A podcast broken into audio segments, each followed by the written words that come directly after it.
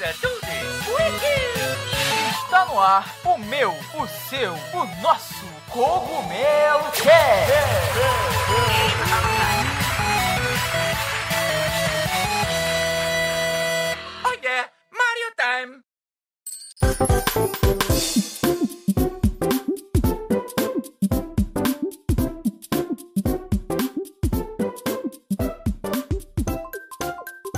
Fala aí pessoal, tudo bem com vocês? Aqui quem tá falando é o Toad da Casa do Cogumelo.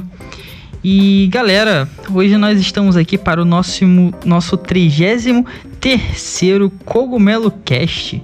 O último Cogumelo Cast né, de 2019. Então nós vamos falar do The Game Awards, que é o Oscar dos Games Vamos falar do novo Xbox, do Xbox Series X, que foi apresentado no evento. Vamos falar do PlayStation 5, que já tem jogo anunciado. E vamos fazer uma retrospectiva do ano, com que a gente jogou, os melhores jogos, talvez aí jogo ruim, o que, que rolou aí na nossa vida, no, no, mundo dos games. Então vai ser aí um Cogumelo Cast recheado, né? Com bastante coisa, porque é o último Cogumelo Cast aí de 2019.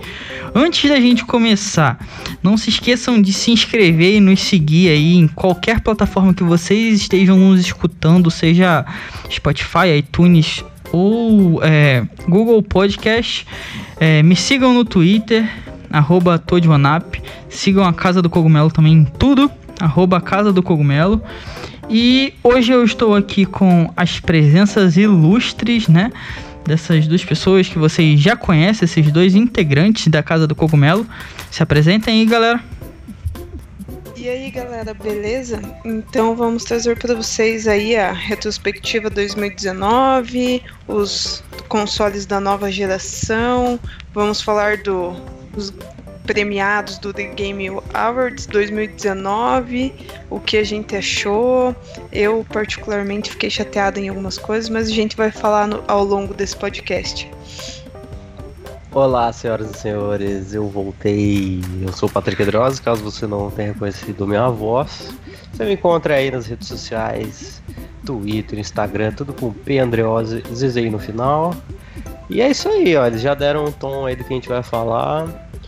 É, como sempre, espero é, algumas opiniões polêmicas, mas vamos fazer um balanço do ano também. E tem muita coisa legal. Bora! Então é isso aí, galera. Ajeitem-se aí na cadeira e bora lá.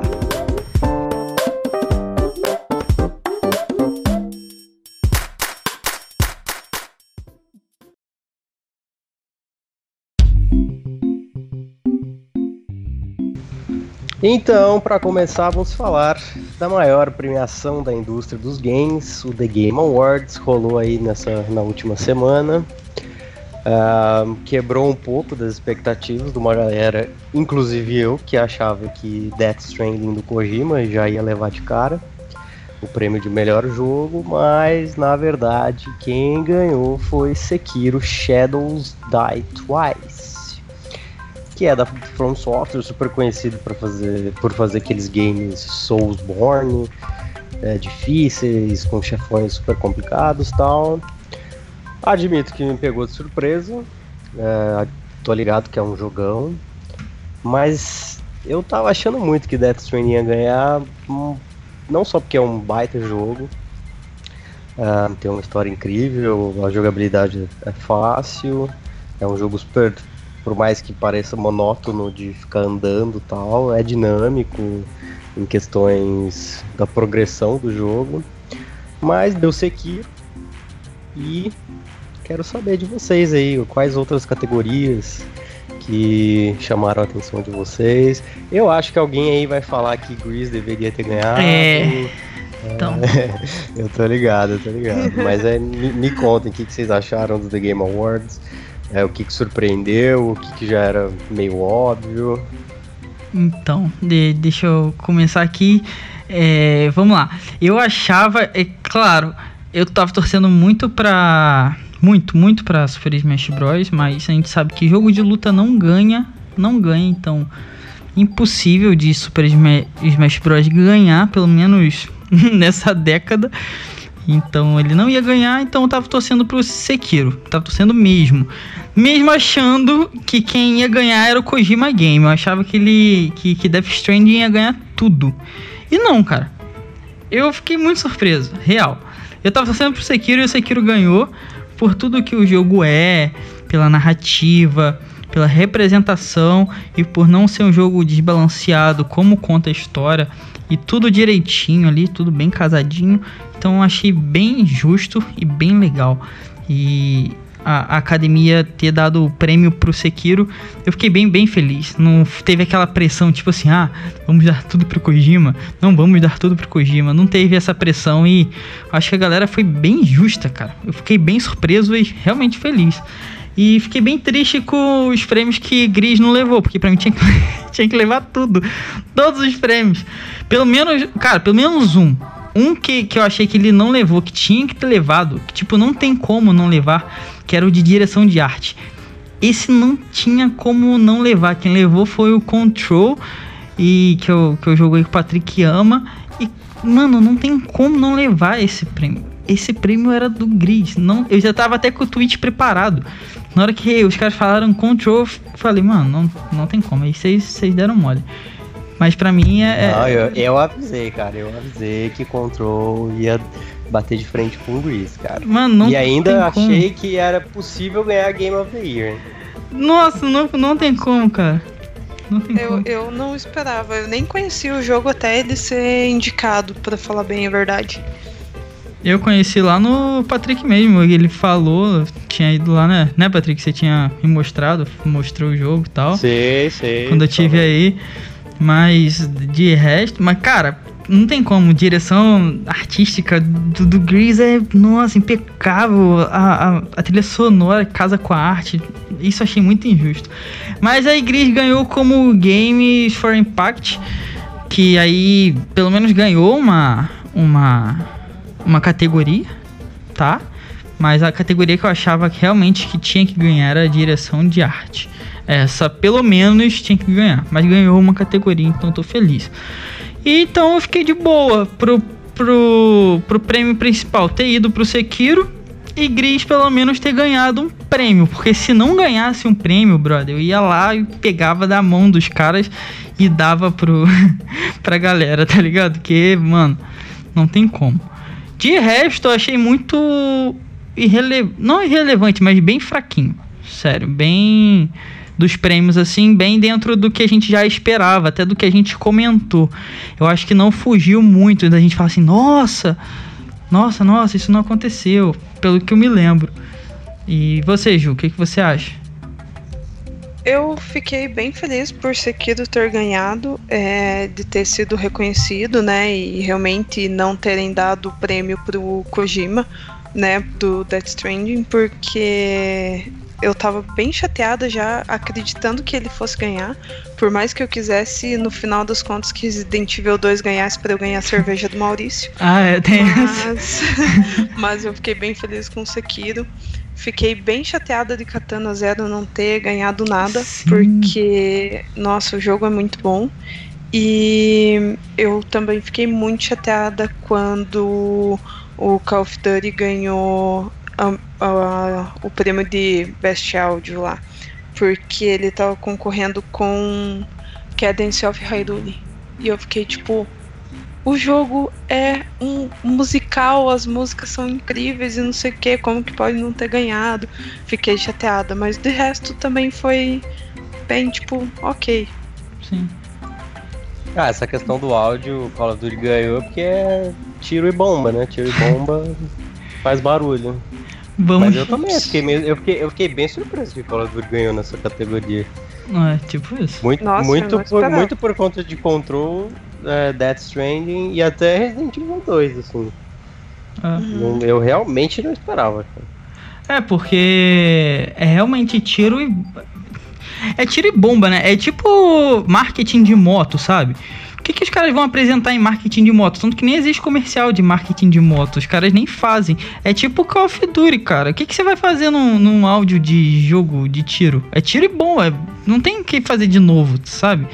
o Death Strand, Control e os outros jogos têm sim uma, ao meu ver, né, uma trilha sonora diferente, uma ambientação diferente, mas Call of Duty é... Não, o próprio Sekiro também, né? O próprio, o próprio Sekiro, o próprio Sekiro tem uma ambientação boladona, mas Call of Duty sim. é tiro, literalmente tiro porrada e bomba, não tem nada de demais. É aquele jogo que você, pelo menos eu, tira o volume e bota a sua música favorita, tá, tá ligado? E, e faz e vai jogando, cara. Não, não, pra mim não faz tanta diferença assim. Tinha, nessa categoria tinha eu, pelo menos do que eu joguei, nossa, eu daria para qualquer um dos outros, assim, menos para Call of Duty. Sim. Acho, acho que o, o, a engenharia de som dos outros, não sei, né? Talvez possa até ser uma questão de ignorância, assim, mas me parece muito mais Sim. complexa nos outros jogos. Assim. Sim, e eu vi muita gente falando, tipo, de. Do, sem, sem a questão da cerveja do Patrick, né? Do, a cerveja do Maurício que a gente queria tomar pra caramba, do Resident Evil. Eu vi bastante gente é, levantando a questão do, do jogo ganhar. Vocês acham que é válido o jogo de. Sendo um remake assim, ganhar um. Um GOT? Vocês acham justo? Um jogo desse naipe já tá concorrendo ganhar, porque é um jogo que já existe, né? Já passou do seu tempo e tá aí de novo ganhar um GOT. Teve muita, eu vi bastante gente querendo realmente, sério, sem zoeira que ele ganhasse e reclamando até que ele não ganhou e tudo mais. O que, que vocês acham? É, eu, eu acho que a gente não, não pode deixar de reconhecer que realmente foi um trabalho muito bom que eles fizeram no, no remake do game, mas eu acho que Game of the Year tem que ir para jogo que lançou no ano, assim.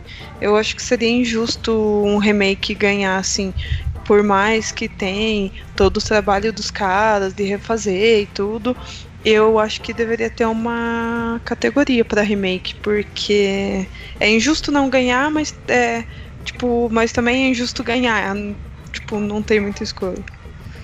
É, tipo... Então, eu já penso, eu penso diferente, assim, até porque é um remake, não é um remaster, né? O jogo é refeito, ele tem alterações fundamentadas através de, de ou de falhas do game anterior, ou da versão original, ou até de alterar a própria uh, as próprias consequências narrativas do jogo, assim. No caso do Resident Evil 2, eu acho justo, um, pelo menos ser indicado. Acho que ganhar esse ano um, com Sekiro, Death Stranding e outros jogos um, seria um pouco, ao meu ver, um pouco estranho, um pouco demais.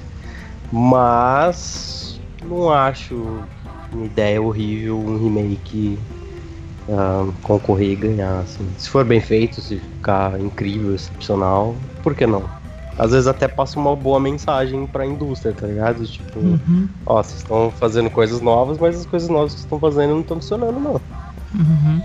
É, eu, eu vi esses dois argumentos e é, eu tô indo, eu tô, tipo na corda bamba entre o argumento de vocês dois, porque exatamente isso. É, ele é um jogo que passou da época, literalmente. De, por exemplo, vamos botar aí, ah, o jogo foi lançado há 20 anos. Top. Ele não é um jogo atual. Ele já fez o, o sucesso, vamos assim dizer, de 20 anos. Quando ele foi lançado, a gente já conhece, já sabe o que é e o que esperar. Mas ele é um remake, ele foi refeito totalmente. Às vezes a narrativa até tem novos, novos elementos, como você vai resolver um quebra-cabeça, tudo direitinho. Então ele é totalmente refeito. Então aí tem essa questão, ele é um novo jogo. Mas, particularmente, eu ainda acho que não, não deve é, concorrer, nem concorrer. Mesmo sendo um jogo muito bom, porque ele já existe, cara. Não, não é um jogo novo. A gente, por exemplo, um Resident Evil desse, a gente já vai. A galera já vai jogando, tipo, sabendo quem, quem é o vilão, já vai sabendo qual é o fim da história. Pelo menos não muda 100% a narrativa. Então não é um jogo 100% novo. Ele tem alguns elementozinhos, mas não é 100%. É, acho é, eu acho que ele entra tipo um jogo de luta, sabe? Tipo Super Smash Bros. Ele não, ele vai, pode ter que, pode ter assim jogos desse tipo que vão concorrer a GOT, mas que vão ganhar. Eu acho que não chegam a ganhar não, cara. E a gente vai ter bons jogos assim. pela frente como, como remake, até como remaster. Mas para ganhar um Game of the Year eu acho bem difícil, bem difícil. Mas aí você não acha que seria o caso, tipo, como você falou da questão narrativa, seria mais fácil tirar, então, é, essa, é, não deixar esse game concorrer a melhor narrativa, já que a narrativa já existe e a gente já conhece, ao invés de pegar ele num contexto geral do, do game design? Eu acho que poderia ter, que nem você falou, um. Em vez dele participar. Ele. É, em vez dele concorrer ao. A premiação principal, né? Tipo, a gente tem categorias para melhor indie, ele pode até entrar na, na premiação. Na categoria principal, né? Porque.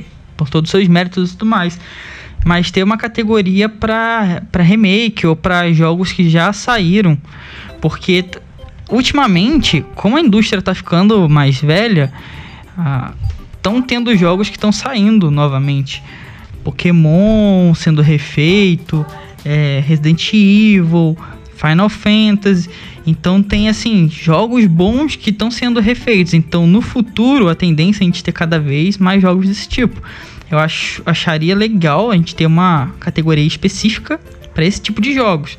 Claro, eles vão concorrer dependendo do jogo. Se for muito bom, poxa, imagina. Tem muito jogo bom, cara, que tem muito jogo atual que nem chega aos pés de jogos é, que a gente já viu no passado.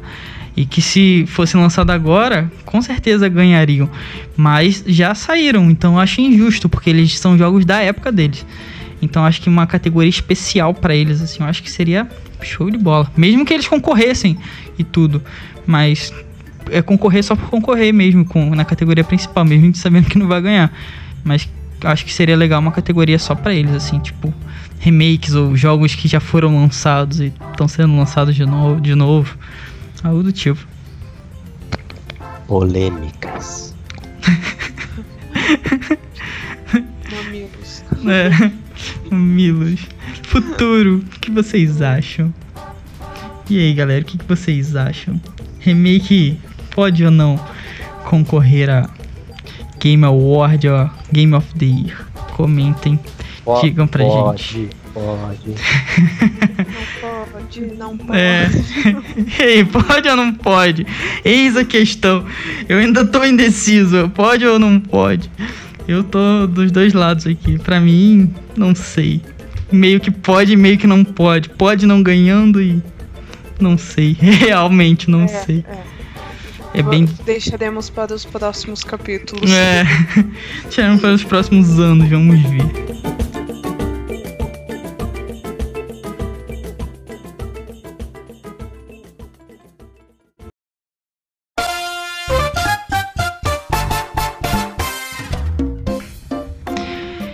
Aí, galera. No nosso segundo bloco, nós vamos falar do Xbox Series X e do PlayStation 5, que são aí os novos monstros, né, da nova geração.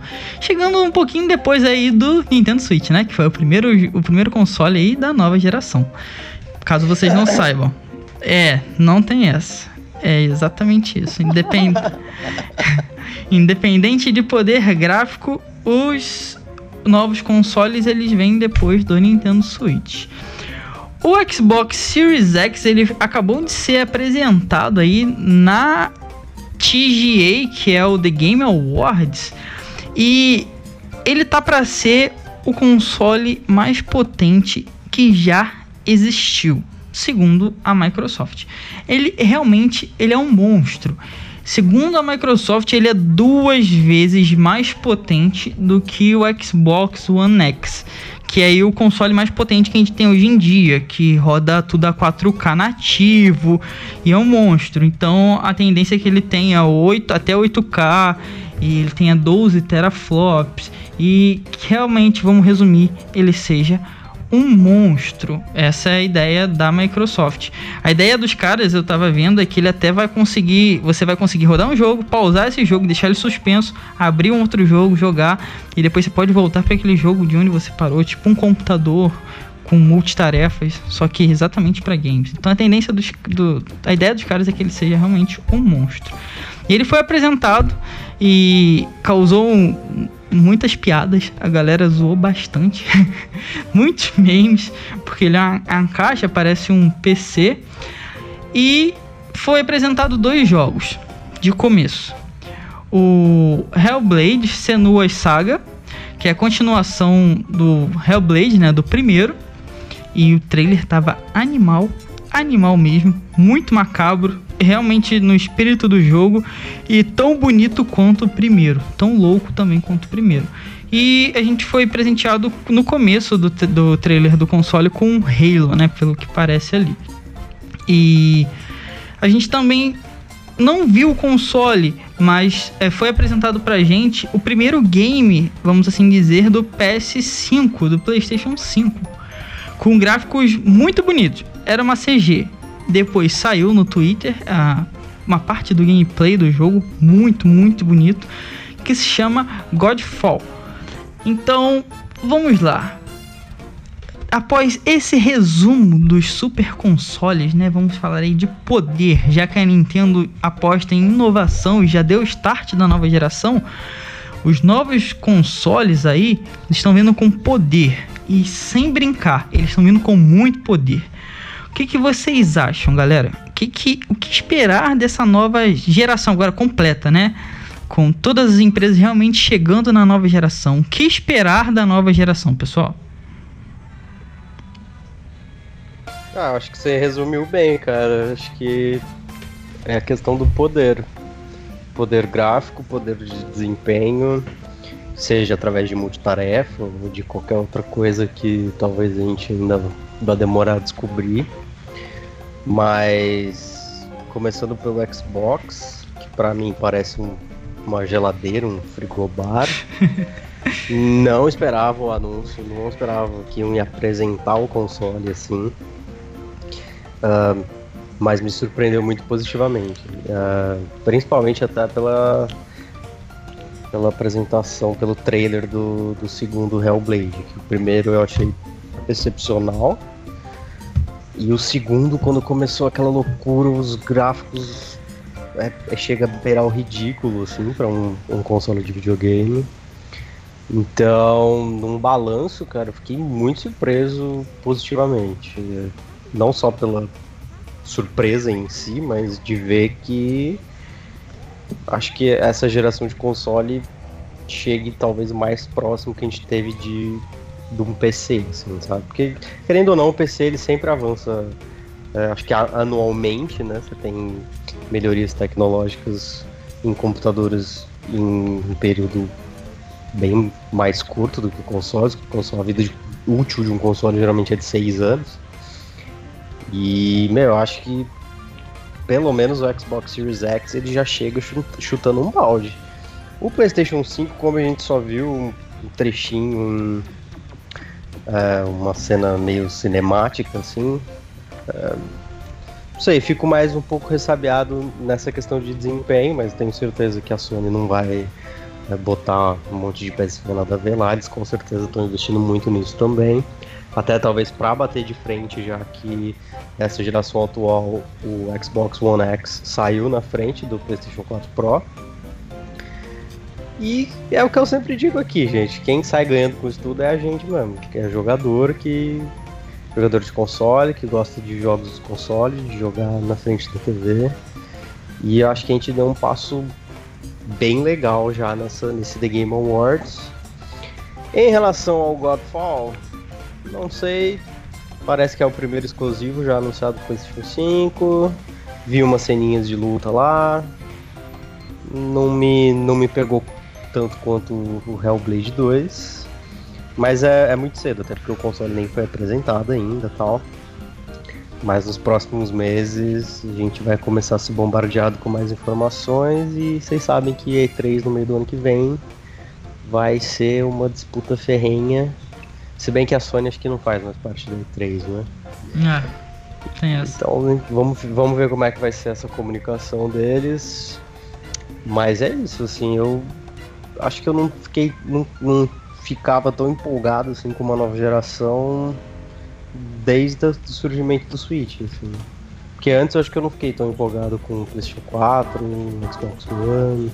Achei legal, mas esse Xbox Series X, para mim, foi ponto alto, assim, dessas últimas gerações, claro, né? Por, por, toda essa monstruosidade que você falou. Então eu tô, tô bem empolgado, cara. Tô bem empolgado.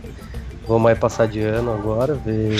Com certeza a gente não vai ter informação nenhuma nos, nos, em janeiro, assim. Acho que eles vão esperar ali até fevereiro para soltar coisas novas, mas 2020 promete. Sim, muito. Sim, nossa, eu fiquei bem surpresa também, porque parando para pensar que o Xbox é da Microsoft e tal, e tem toda essa questão de PC ser muito, muito mais potente sempre, né? Igual o Patrick falou, sempre vai estar à frente e vendo que o Xbox One não era tão potente, daí veio o X, que daí já deu uma melhorada. E quando anunciaram agora o, o novo Xbox, tipo, prometendo rodar 120 quadros por segundo, é, suporte de 8K, é, nossa, o, a memória dele vai ser a GDD R6, né? Nossa, então, tipo, igual você falou, é um monstro, né? E eu me surpreendi bastante porque a Microsoft está tá se dedicando muito mais é, para Xbox do que a gente costuma ver ao longo desses anos, né? O que a gente já comentou em algum podcast que parece que a Sony meio que abandonou o Play e eu espero que a Sony não faça isso no próximo ano, né, com o PlayStation 5, porque o Xbox está tipo socando a Sony na, na parede, assim, e uhum. dando bordoada, né? Tipo, tipo e eu nunca, eu nunca na minha vida achava que eu ia defender a Xbox é, nessa briguinha de Play e Xbox, mas ultimamente tipo eu tenho defendido bastante o Xbox porque eles estão sendo bem insanos assim. Então eu espero coisas muito boas Cara, que foi aquele trailer de Hellblade? Tipo, meu, insano, insano demais. Eu tô com muita vontade de jogar. Acho que eu tô, tô até na dúvida. Não vindo a 4 mil reais cada um deles igual o PlayStation 4, dá pra pegar os dois. Sim. Eu. O X. É, é exatamente isso. E parece que, tipo assim, ele vai vir uma parada tão absurda que porque a gente não tem essa configuração nem em PC. Tipo, se você for montar um PC desse, que chega nessa configuração, tipo, se você for montar um PC que rode os jogos atuais, legal, ele vai sair a uns 4, 5 mil. Que rode os jogos atuais legais, assim. Vamos botar que vai rodar um Cyberpunk do ano que vem. Que é um jogo legal, para você rodar de boa. Então ele vai sair na faixa de uns 4.500. Legal, assim, você não tem problema.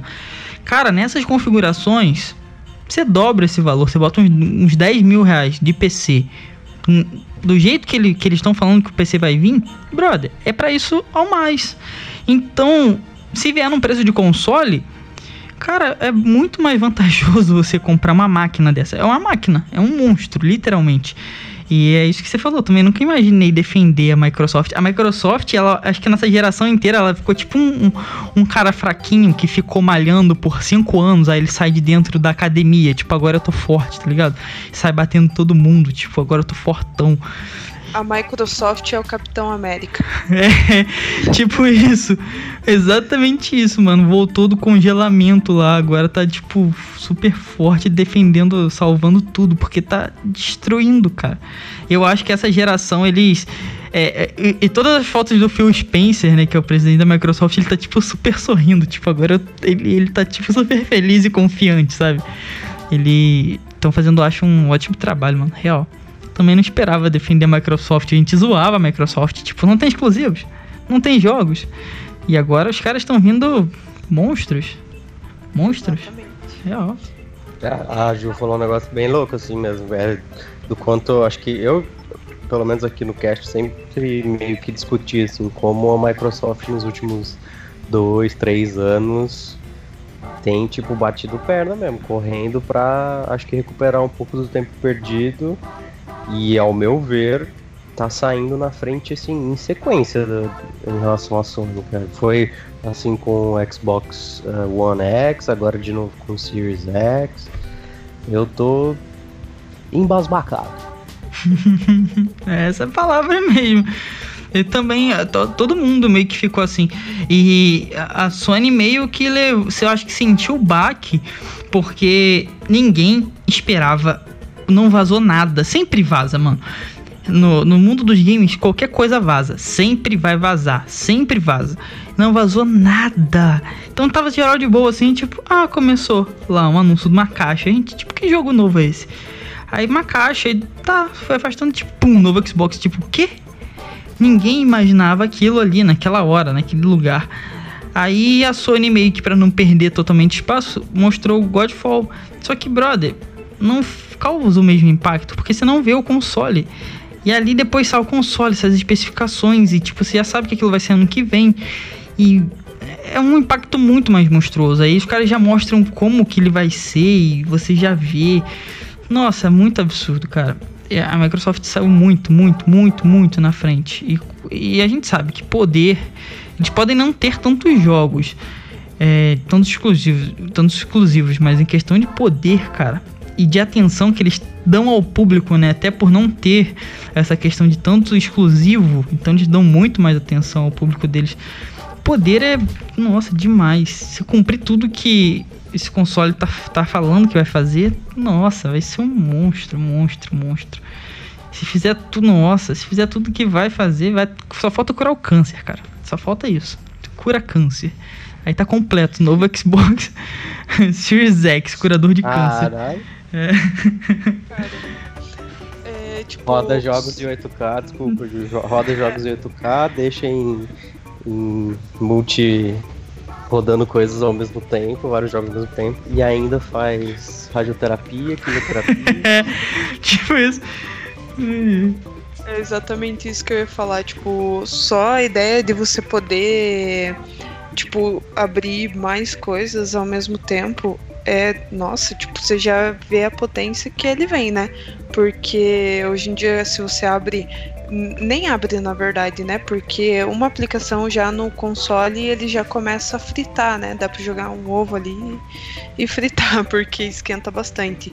Então, imagine a, tipo, a potência dele para ele poder abrir mais aplicativos de uma vez só, né? Sim. Aí a, Microsoft ela é mestra em fazer PC. Então ele vai vir já com um cara de PC.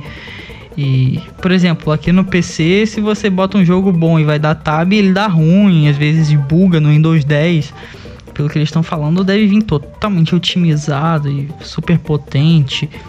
Vamos ver para ver como que isso funciona, né? Mas eu tô confiante e surpreso muito mais surpreso do que qualquer outra coisa. E feliz até. Fiquei bem, bem, bem feliz, real. Eu queria muito ter visto a cara da galera de PlayStation, tipo, uns dias antes, decidindo o que, que eles iam mostrar no The Game Awards. Aí alguém cogita, tipo, ah, eles não vão mostrar o console novo, devem apresentar um jogo. Você acha que a Microsoft vai apresentar o novo console deles? Hum. Não, então não vamos fazer nada não, vamos apresentar um joguinho e tal. Aí hum, chega no The Game Awards, toma aí, ó. Toma esse frigobar monstruoso. queria, muito, queria muito ter visto a reação dos caras. Geladeira. Sempre, sempre quis ter um frigobar no quarto, vou ter agora. é verdade. É, tipo, é, pode crer, eu sempre quis ter um frigobar também. Não, mas. Só pra ter, tipo, coca e poder ficar jogando o final de semana inteiro sem precisar sair do quarto. Né? o sonho de qualquer pessoa, cara. Não, mas eu achei. Eu não, não sei vocês, mas eu achei bonito. Achei diferentão o, o estilo do console. Eu achei bem, bem bonitão. Dá pra ficar quietinho, em pezinho assim. Não parece ser tão grande. Sei lá, eu achei bem bonito. Em cima ele tem aquele, aquelas entradinhas de ar ali com a paradinha verde. Eu achei bem bonito. Até porque é diferente, né? A gente tá acostumado sempre com o console deitadinho e tal. Achei bonitão, cara. Bonitão eu acho que ele aparenta ser, ser tipo, bem grande, por isso que a galera tá zoando tanto. Mas eu acredito que ele vai ser.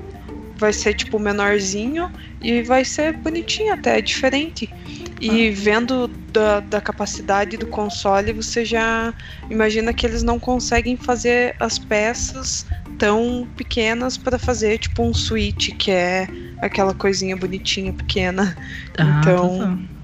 Até, até faz sentido o, o formato do, do console. Então. É verdade, porque ele parece até uma CPU, assim, parece um gabinete de Parece muito. Né? Faz, faz sentido que ele seja mais esticado para cima mesmo. Ah, parece muito uma CPU. Deve ter toda a questão é. de resfriamento e tudo mais, né? Por, por ele ser um, um monstro ignorante dessa forma. Sim. Isso que eu ia falar, tipo, a, a questão de, de resfriamento dele, né?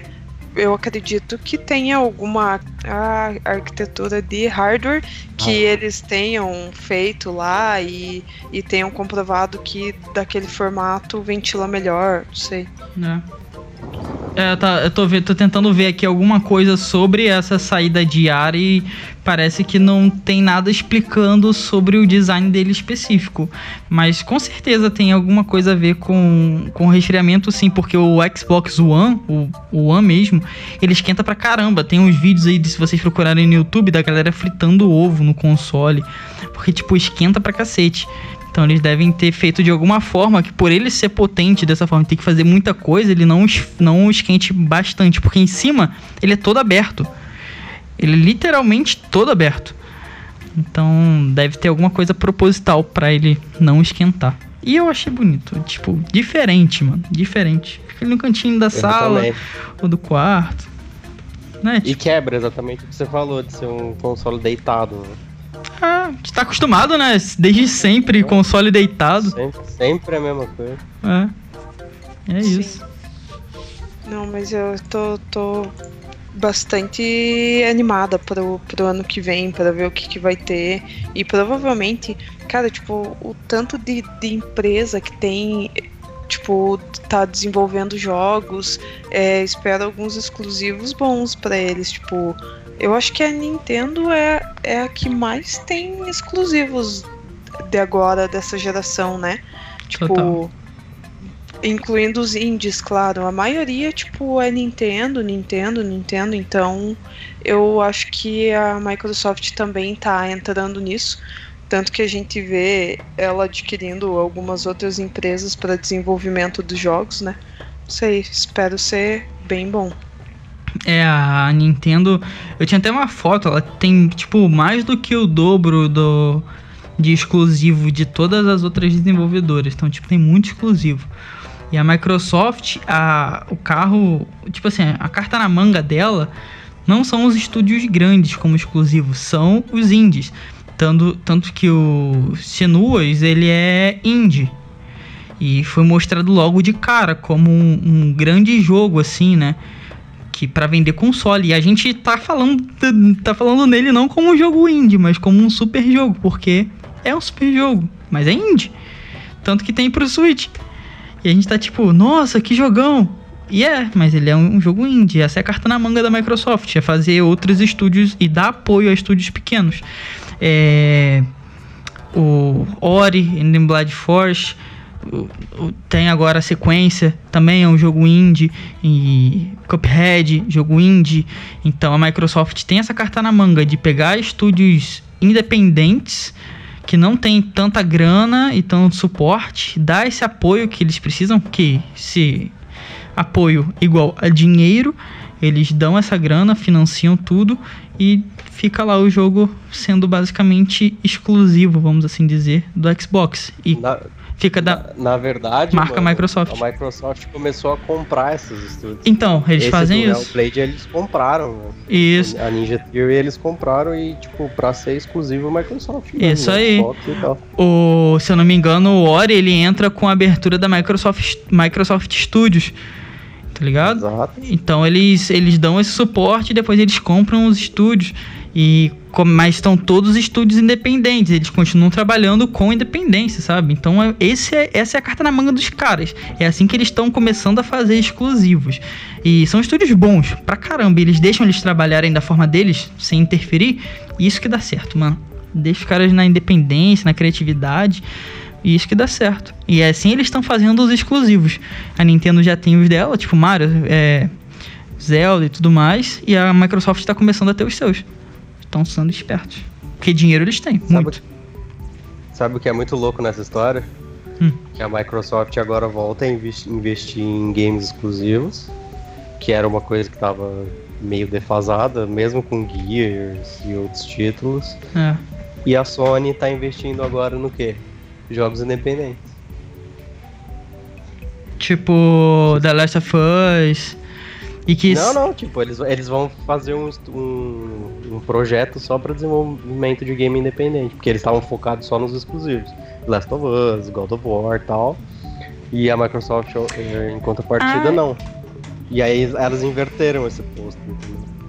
É, porque é, o, eu acho. Eu, eu acho não, todo. É é tipo uma nova onda, né, cara? Os, os desenvolvimentos de jogos independentes, eles são mais curtos, menos trabalhosos e vendem pra caramba. Pra caramba. Tipo, muito, muito. É, ontem eu vi uma foto do cara jogando Cuphead no. No painel de, de controle do, do, do carro, brother. Era um, um modelo lá de. Não sei qual carro que era, mas ele tinha um painel LCD, né? Tesla. Não. não era um Tesla, não. Mas ele era algum carro que tem acesso a alguma, algum tipo de loja. Tipo, não sei qual tipo de loja que era. Ele tava lá jogando Cuphead, mano. Tinha lá Cuphead. Ele, melhor coisa pra se fazer na hora do trânsito, é, no trânsito. E vai se fuder, mano. Tipo, absurdo. Então, é, é barato de. Mais, muito mais barato de se fazer um jogo independente. Tipo, você não gasta milhões. Você tem uma equipe lá mínima, vamos botar de 15 a 20 pessoas, um estúdio, dependendo, um GTA, mil pessoas. Demora 5 anos, um jogo indie, 20 pessoas, 2 anos. E você vende, tipo, milhões. Então, tipo, é muito melhor. E essa é a nova onda pra, pra esses caras. E você faz exclusivo, a Microsoft. E então a Sony, é realmente, o, o presidente da Sony foi pra divisão indie, né? Então essa é a onda, mano. A Nintendo Exatamente. a Nintendo tá indo nessa também, fez o Indie Showcase aí, que a gente até comentou. É, a gente até soltou lá no site o, o ao vivo. Então os caras estão tudo indo pro Indie, mano. Esse, esse é o caminho real, real. E é o que dá muita grana. Tá dando muita grana agora. É, eu acho que eles não esperavam que fosse crescer tanto em tão pouco tempo, assim. Eu acho que eles estavam muito tipo, não, os jogadores gostam de jogão tipo GTA e não sei o que, coisa que demora pra fazer e Uhum. blá blá blá. E daí quando começou a surgir, tipo, é, o tanto de, de desenvolvedor indie, eu acho que daí eles ficaram tipo, opa, tanto que a Microsoft já viu a oportunidade deles crescerem ali, porque a Microsoft só tá voltando ao mercado, hum, eu vejo, né, pelo menos, mas por esse ponto, assim. Sim. Não, não é que os jogadores não gostem de, jogo, de jogões. Claro que gostam, mas agora tem os jogadores falando, tipo assim, poxa, é bom isso aqui também, né? Então tem agora espaço pros dois, mano. E tem muito jogador que gosta muito mais jogo indie, tipo eu, do que jogão AAA. Real. Até pelo valor, né? Tudo. Esse valor, contato com o desenvolvedor. Você ter a chance de ter aquele jogo muito mais rápido do que um AAA. Você vai ter de novo, sei lá, um GTA 6 anos, 7 anos pra ter uma sequência. Um Ori, rapidinho você tem. E parece que o jogo é muito mais novo. Ah, velho, vários motivos eu prefiro. Mas é, esse parece que é o novo nicho, né? E que bom. Bom mesmo, real.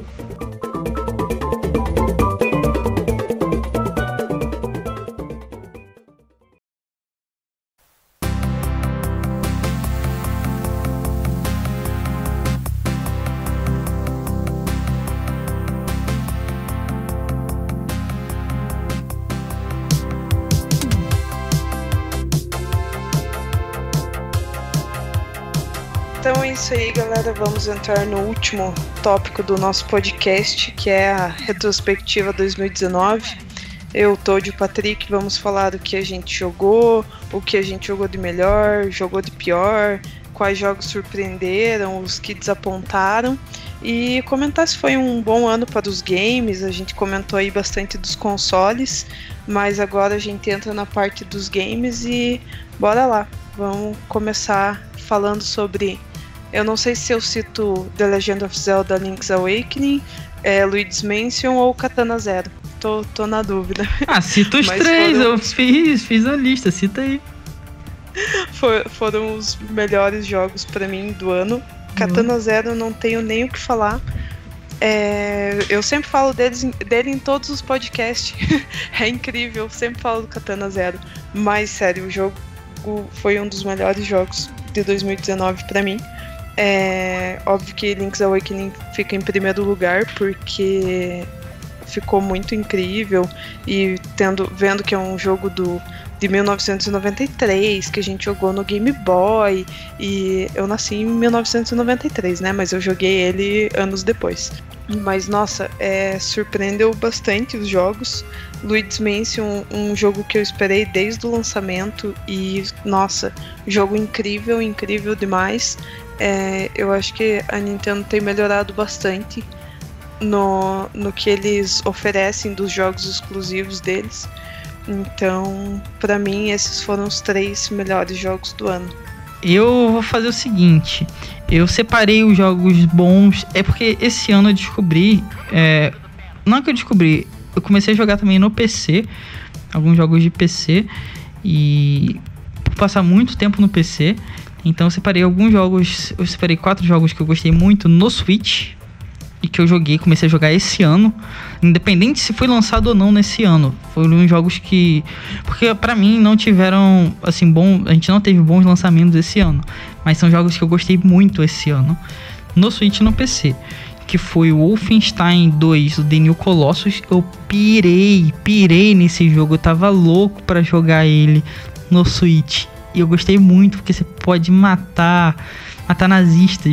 É muito bom, cara e você, tipo, mata realmente nazistas. É muito, muito bom, muito bom, muito bom. Que jogo espetacular, incrível, narrativa muito boa. O gráfico no Switch é lindo, ele foi portado de uma maneira incrível. Panic Button faz um trabalho excepcional, parece um jogo de PS4. É, nossa, maravilhoso. Eu tava muito louco para jogar e, nossa, valeu muito a pena. Outro jogo do Switch é Celeste. É, também é um jogo do ano passado, mas joguei esse ano, atrasado, mas valeu a pena. Fiquei surpreso como a narrativa é incrível, como uh, os caras devem ter perdido muito tempo fazendo aquelas fases. Aquilo é alucinante. É, como o jogo trata depressão e ansiedade de uma forma totalmente nova e lúdica para mim. Aquilo também foi sensacional. Eu aprendi muito com Celeste. Uh, Link's Awakening, como a Ju falou, resumiu bastante. Também sou de 93, a gente tá meio velhinho. O jogo é lindo. E outro do Switch para fechar é o My Friend Pedro, que eu achei aí é para mim é fator diversão. Você pode pular câmera lenta, você tem uma banana que fala coisas e você mata pessoas e voa sangue. Esse é diversão total. Achei esse para mim foram os quatro jogos do Switch. De PC, é, desse ano lançado teve Rage 2 e é, tem um adendo. Todos esses jogos que eu tô falando e vou falar, eu não zerei nenhum, tá?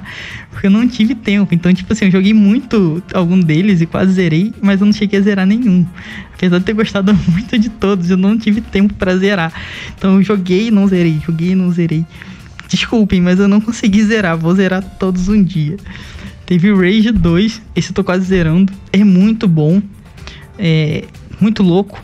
Você tá indo fazer uma quest, aí você vê os caras se matando, você pode entrar no meio, aí você acaba descobrindo coisas. O jogo é muito legal, bonito, tudo de gráficos em cores, cores neon, muito da hora. Tipo, gostei muito, real, real. Tem o Rayman Oranges, esse já é um pouco mais antigo, mas é um plataforma iradíssimo, iradíssimo. Te ensina muito sobre jogos de plataforma. É um jogo, tipo, uma plataforma 10 barra 10. A Ubisoft faz um trabalho incrível, incrível. Eu joguei pra PC, maravilhoso. Hellblade, não tinha jogado, foi anunciado agora, né, para o novo pro Xbox Series X, que a gente tava até falando. Comecei a jogar esse ano. Cara, o jogo é incrível. Primeiro, vocês têm que jogar ele de fone.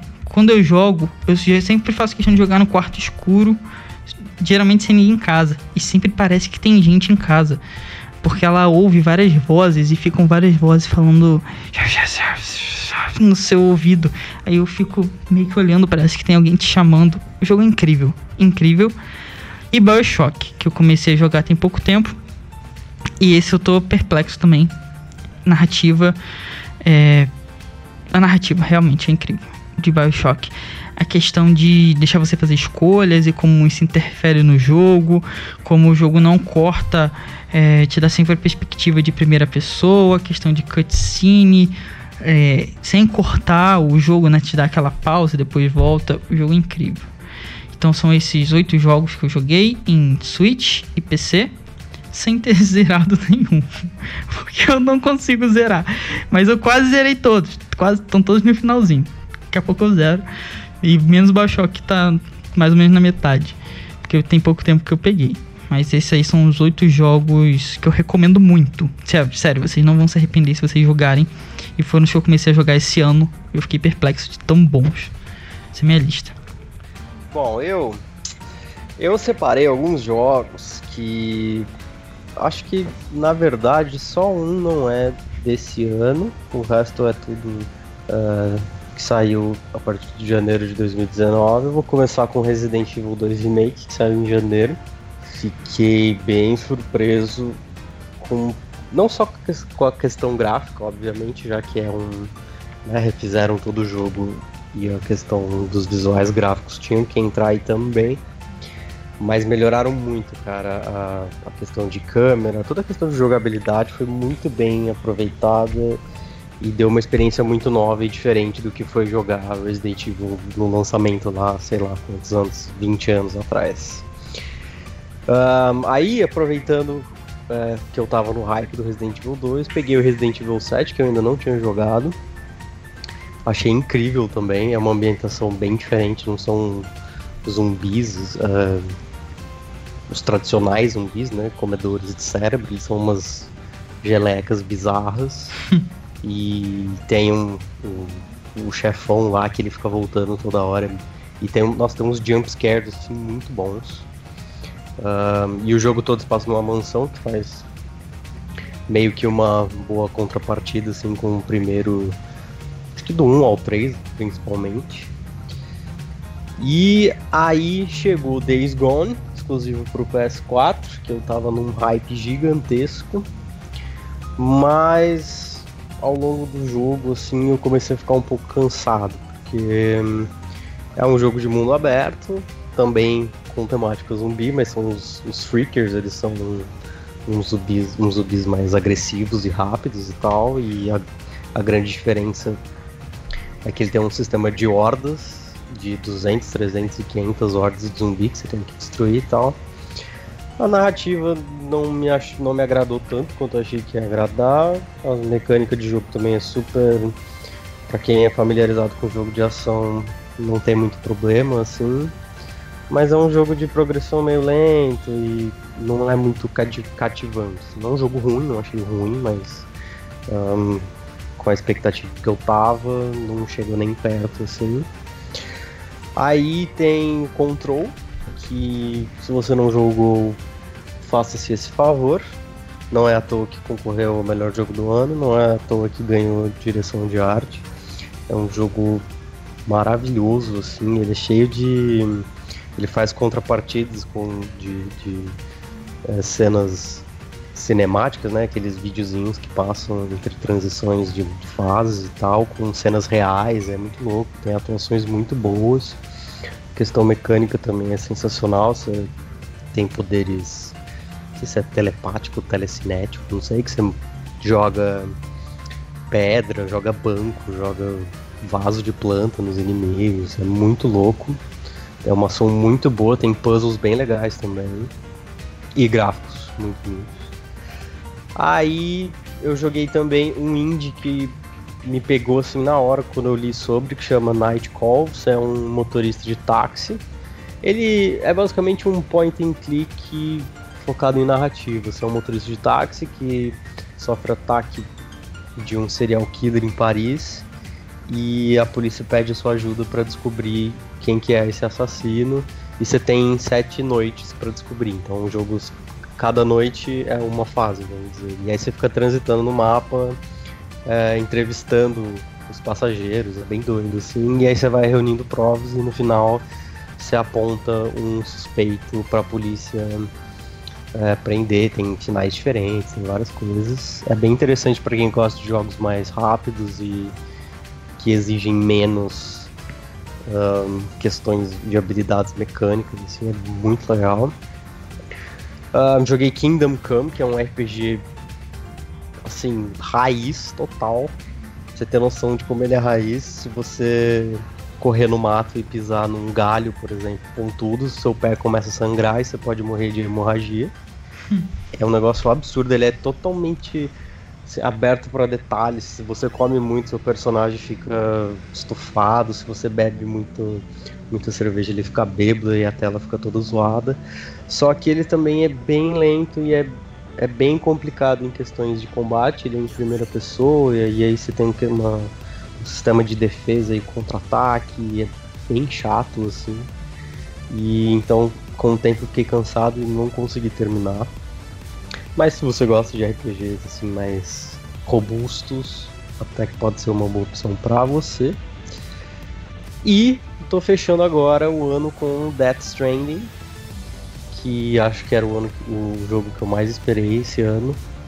Não só por envolver o Kojima, mas acho que com tanto mistério que tinha no jogo, de. Cara, cada trailer que saía, cada anúncio novo botava mais dúvida. Mas tô bem próximo do final e tá se tornando assim, um dos meus jogos favoritos dos últimos tempos. Tudo bem que ele é um jogo também acho que menos frenético, você tem que ficar fazendo entregas toda hora, mas mesmo assim ele consegue dar uma cativada, seja com a trilha sonora que entra ou alguma reviravolta narrativa. E me impressionou muito a questão de como ele consegue te dá vários novos recursos a cada passo que você dá. Assim. Então você começa o jogo só andando, mas depois você tem veículo, arma, opções de várias e várias outras coisas. Acho que o Kojima voltou bem. Não sei dizer se é o melhor jogo dele, mas para quem tava parado há tanto tempo e envolto em vários vários problemas com Konami, etc. Achei que valeu a pena assim, esperar. E... Mas é, é, tipo, admito e reconheço que não é um jogo pra todo mundo. Assim, é, é faz sentido ser um divisor de água. Mas estou gostando muito. E também só não terminei por falta de tempo, mas assim que as férias chegarem, vou destroçá-lo. E é isso, exatamente, cara. Falta de tempo tá matando todo mundo. É o que falta para terminar todos os jogos. acho que se eu parar um pouco, eu consigo terminar todos, assim, de uma vez. Porque eu tem uns que eu tô quase, cara. O Wolfenstein eu tô pertinho de terminar. Celeste também falta pouquinho. Tipo, alguns faltam, tipo, bem poucos. E, assim, a gente falou dos que a gente gostou, tipo, pra caramba. E o que vocês não gostaram? Porque sempre tem aquele jogo que a gente cria hype, ou que a gente gosta, e que a gente acha que a gente vai gostar, na verdade, né? E acaba que a gente não gosta e decepciona. Muito difícil ter um ano 100%. Qual foi o jogo assim que mais decepcionou vocês? Pelo menos um que vocês falaram, tipo, porra, esse decepcionou real mesmo. Eu esperava que esse jogo fosse o jogo do ano, talvez, e não. Esse me decepcionou. Qual foi esse game? Eu acho que então um dos jogos que me frustrou bastante foi Jump Force. Eu achava que ia ser um jogão da hora por, né, porque tinha o Goku, o Luffy, o Naruto e eu esperava tipo, nossa, que fosse ser um jogão e tipo foi, ah, OK, né? Tipo, jogabilidade não é muito boa e eu acho que o Anthem que demorou bastante para sair e estava prometendo muita coisa e não foi tudo aquilo. Então, eu acho que a experiência dele não foi muito boa para ninguém. Eu não vi ninguém falando Sim. bem do jogo. Mas eu acho que esses dois decepcionaram bastante. E pra mim, é, não, real, esses dois decepcionaram bastante. Mas, pô, Jump Force tem Naruto, né? Então não tem como ser bom. Haha, brincadeira. Não, sacanagem. não, sacanagem, sacanagem. Não, esses decepcionaram bastante gente mesmo, mesmo, mesmo. Eu não tava, tipo, com hype pra eles. É, porque não são meu, meus estilos de jogos. Mas eu vi a galera, tipo, decepcionada em peso. Muita gente estava realmente esperando. Eu fiquei decepcionado com Blasphemous, que eu tava realmente esperando muito, porque quando ele saiu, ele era tipo Dark Souls de plataforma, gráficos em pixel art super macabros e sombrios, falando da mitologia católica. Nossa, muito bolado. Começa com uma cutscene muito pesada e tal. E só. O jogo é bonito, tem umas cutscenes bem feitas em pixel art. É, é um jogo de plataforma. Só, não tem nada demais. Ele repete muita muitos quebra-cabeças, muitos inimigos. Tem horas que você anda sem nada para fazer, não tem nenhum buraco para você pular. Então ele é um jogo repetitivo. É, tá em promoção até agora na hora que eu tô falando com vocês. Então, assim, foi uma decepção muito, muito grande. Eu joguei, tipo, bem pouco, porque ele é um jogo repetitivo e bem enjoado, bem cansativo. Ele, tipo, vai te enjoar bem rápido. Tem pouco quebra-cabeça, a narrativa é bem fraquinha, bem, bem fraquinha mesmo. Ele é um jogo só bonito. Foi ali que eu entendi que um jogo. A gente já sabe, né? Que jogo só bonito é, é não, não, não é que não serve, mas só bonito não basta. E Blasphemous é a prova disso. Então foi minha, para mim, Blasphemous foi a grande decepção do ano. Antes de eu falar minha decepção, eu preciso me retificar aqui que eu esqueci de um uma obra-prima que saiu esse ano que eu joguei, que eu amei, que se chama O Jogo do Ganso, Untitled Goose Game. É muito bom. É muito bom, é incrível, pelo amor de Deus. Se você tem aí PlayStation 4, Xbox PC, Switch, jogue, que é maravilhoso. Sim, então, jogue, jogue. Pe peço perdão pro Ganso. Quá. Boa, eu ia pedir pra você botar um. um, um, um mas sobre o que me decepcionou esse ano, cara, acho que vai bem contra, assim, a questão de game mesmo, que foi o Apex Legends, que é um Battle Royale, né? E, putz, fizeram tanto alarde também e contrataram streamers super famosos. Acho que investiram um milhão no Ninja para ele fazer streaming e chamar a galera pro jogo. Joguei umas boas partidas assim e foi uma coisa que não me pegou de jeito nenhum. Sei que tem uma comunidade bem ativa ainda e tem vários eventos e estão investindo bem um, para deixar o jogo rodando bem e, e, atraindo mais jogadores, mas acho que é foi uma me pegou de surpresa assim essa decepção e nunca mais toquei no jogo. Assim. Ele é gratuito e tal, mas baixei, instalei, joguei e não chegar aos pés de um Fortnite da vida, que inclusive se você não joga Fortnite, não tenha preconceito, é um baita jogão também, tá? É um baita jogão, concordo. É, concordo. você viu o evento de Star Wars que rolou?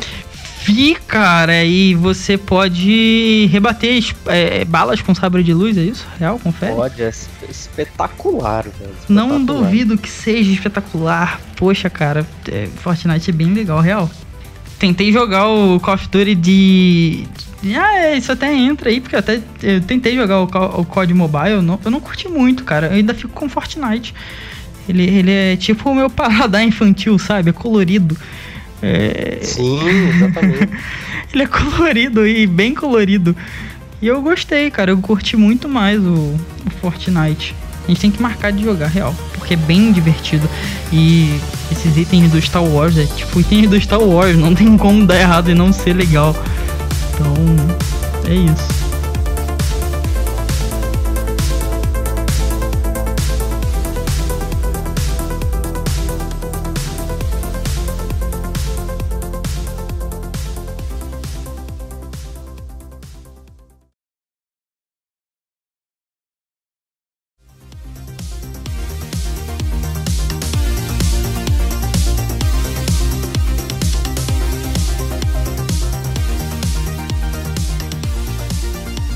Então é isso aí, pessoal. Espero que vocês tenham gostado aí do nosso 33º Cogumelo Cast. Nós falamos aí do The Game Awards, falamos do Xbox Series X, PlayStation 5 e fizemos a nossa re retrospectiva Gamer 2019 com bons momentos e maus momentos. É, espero que vocês tenham gostado, não só desse Cogumelo Cast, mas de todo o Cogumelo Cast de 2019. É, esse é o último deste ano. O próximo vem em 2020. Vocês devem estar ouvindo ele aí bem no finalzinho de 2019. Então, obrigado por vocês estarem nos acompanhando já nessa longa jornada. Estar com a gente, ter chegado até aqui no finalzinho do nosso Cogumelo Cast de hoje.